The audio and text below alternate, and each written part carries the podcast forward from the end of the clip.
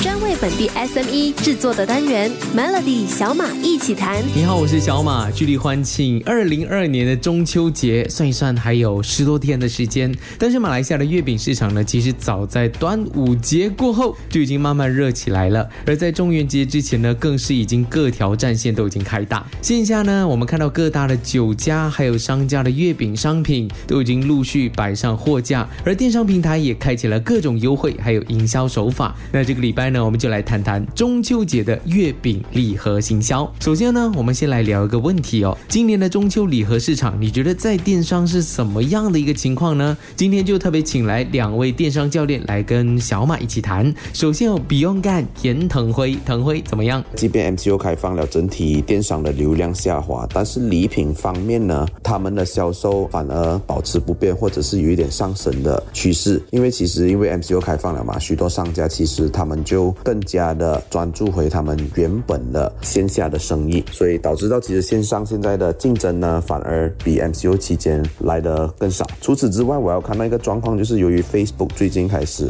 改变他们的演算法，他们现在其实不是很提倡直播卖货，因为他们想要主攻短视频的。内容的制作，所以直播的流量呢，其实整体来说，在 Facebook 呢也是下滑非常非常大的。如果我们说电商平台 Shopee、Lazada 啊这样的电商平台来说的话，其实中秋礼盒的那个需求量呢，其实啊增加了，竞争反而也减少了。所以整体来说，我觉得还是非常正面的一个趋势。按照比恩的说法，既然需求增加，现在就必须把握这场仗，好好的打。而另外一位电商教练 Jerry 老师，感觉也是有同样的看法。好消息，今年的中秋礼盒市场比起去年热闹多了。去年中秋节刚好卡在非常尴尬的时段，就是刚刚开放的时候，因为经济还不怎么明朗，所以大家对于花钱消费还是非常的谨慎的。但是今年完全不一样了，可以看到整体的消费市场已经大幅度回弹，再加上这两年的磨练啊，现在的商家对于电商的打法已经得心应手了。所以今年你会看到有很多与众不同的创意融入在今年的中秋礼盒市场里面。本来不想买月饼的消费者，今年也会被吸引到很想去买啊，包括我在内。还有就是，其实很多消费者去年没有买到月饼的，今年当然不会再一次错过了。尤其是有许多公司都会有买月饼送顾客的习惯。碍于去年疫情的关系，很多公司想买月饼，但是不方便送去，所以就没有买到。那么今年绝对是一个最佳的时机买礼送给顾客了。好，既然两位电商大达人都这么说，那我们就要更加快脚步，好好推销你自己家里的中秋商品了。明天继续有中秋节特别的小马一起谈。最近几年呢，我们吃的月饼口味，从传统的蛋黄莲蓉、五仁月饼等等的口味，各大品牌也注重推陈出新，各类新式的月饼层出不穷，榴莲啦、XO 啦、黑狗、纳斯勒玛口味什么都有。而中秋节就是一个庞大的送礼市场，如此庞大的礼物市场呢，自然引来了众多企业蜂拥而而入。所以我们可以看到，平时不做饼的，在中秋节也会加入战局，推出中秋礼盒，也通过跨界联名打破既定的品牌印象，创造话题、吸引流量，刺激消费者的消费欲望。所以中秋礼盒市场是非常大的一个学问。今天请来马来西亚 Lazada 资深认证导师 Beyond 严腾辉上来跟小马一起谈。Beyond 特别提到了 TikTok 这个平台非常适合中小企业，现在好好的去做策略布局。在 TikTok 上面呢，你会慢慢发现到，诶，其实有一些马来同胞啊，他们也加入了卖月饼的阵容。啊，所以其实呢，在马来同胞的这个社区里面呢，其实月饼他们会跟我们一起啊，一起一起庆祝这个啊特别的活动。所以这是我看到今年比较特别的一样东西。所以你不难发现到，其实你在 TikTok 打上 Moon Cake 啊，或者打上月饼的时候，你会看到一些马来直播主啊，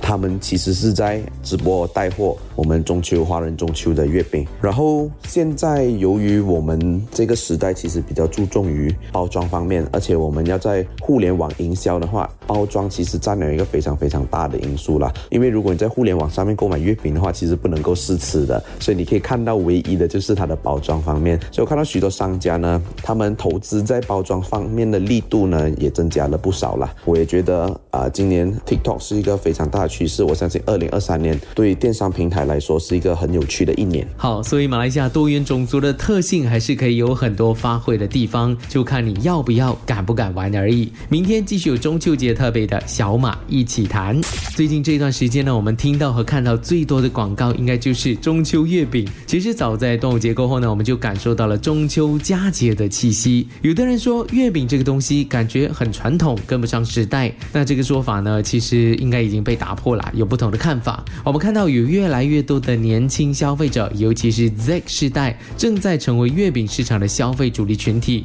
Z 世 代的消费需求值得被关注，而且数据显示呢，新式口味是 Z 世代群体购买月饼的第一选择。大家除了传统的口味，更爱刺激自己的味蕾。今年我就看到了有个商家，他们本来是在新年期间非常火红的一个品牌，但是现在不管是端午节还是中秋节，都看到了他们的身影。我来也还有唐记兄弟就联手推出了一款肉干月饼，听起来感觉很好玩哦。到底是怎么一回事呢？我特别也请来了我来也的负责人 Raymond 邱祖坤来跟我说一说这一次的配合。小马你好，其实我们去年就开始做这个 collab，是在原因是当时还是在 MCO 的时候，那么我们都在想，呃，如何可以为公司在在商业的策略上，我们在想如何能够帮公司再带进多一点 revenue，当然也想要呃创造多一点事情去 create awareness，让我来也可以一直在不同的节日都能够给大家知道，诶，其实我来也是可以有很多可能性，也可以创造很多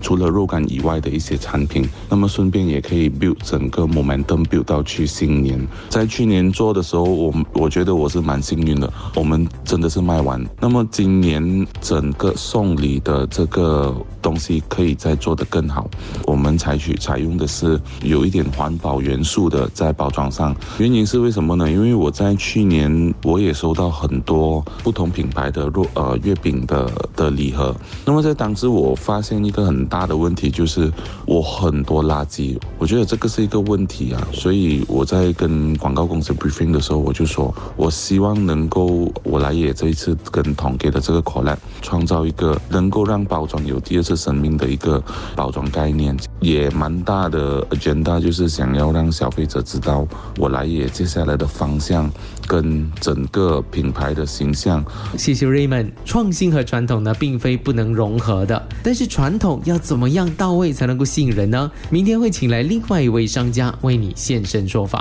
中秋节除了月饼，其实还有很多的不同传统文化，值得一代一代的这样传承下去。像是提灯笼，还有金鱼饼，都是可以唤醒你中秋记忆的方式。还有那个祝龙仔也是嘛。但是现在很多的小朋友都好像没有了这个玩法和吃法，所以我看到市场有一些商家，除了传统的中秋月饼，也搭上了一些小心思，做成一个礼盒，适合来送礼。今天就请来 Young Republic 的负责人 Jason 来跟小马一起谈谈他们家的创意手法。亮 Republic 在去年呢推广了一个中秋礼盒，叫做月光宝盒，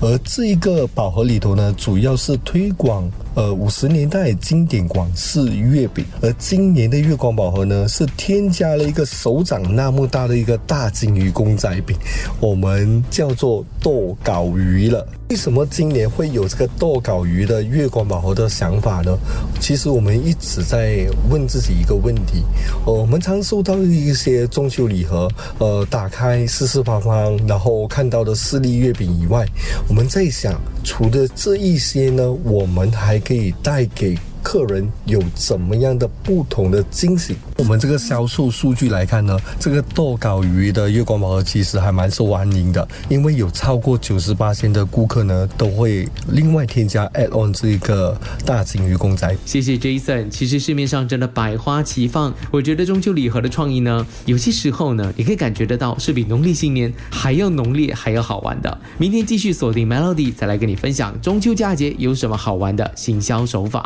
随着二零二二年下半年的经济复苏，大家开始了有更多的生意往来，所以在中秋节的送礼就变成了非常重要。商家也看准了这个机会，想要在中秋节除了满月，也希望户口是满满的。月饼这个产品利润相对来说蛮高的，行业进入的门槛相对也比较低，也因为这样呢，就吸引了很多公司加入。但是企业之间相互模仿，产品雷同，在行业同质化、竞争激烈的情况之下，创新成为了企业制胜的关键。今天也请来了电商教练 Jerry 老师来跟我们分享，他在这段时间观察到有什么特别的行销策略是可以来参考的。中秋节礼盒市场基本上就两种，一个就是吃，一个就是看。先说吃，我们可以看到，除了传统月饼口味以外，我们也发现现在有很多的不一样口味出现在市场，尤其是针对许多年轻人的口味出现了。当然，这些就是要想要占领年轻消费者的市场。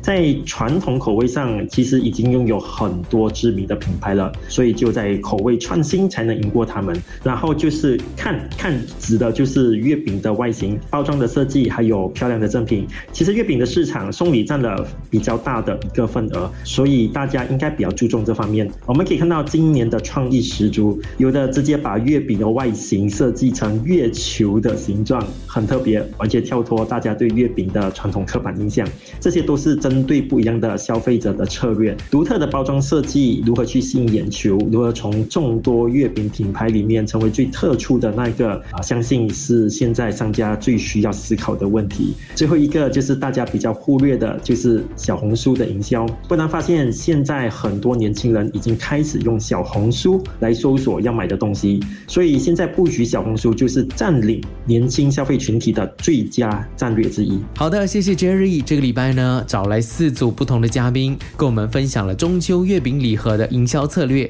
想要重听的话呢，记得到 SYOK Show 来搜寻小马一起谈，就可以重播收听了。我是小马，提前祝你中秋节快乐。Melody 小马一起谈，早上十点首播，傍晚六点重播，用两分钟的时间，每天抓住一个新的变化。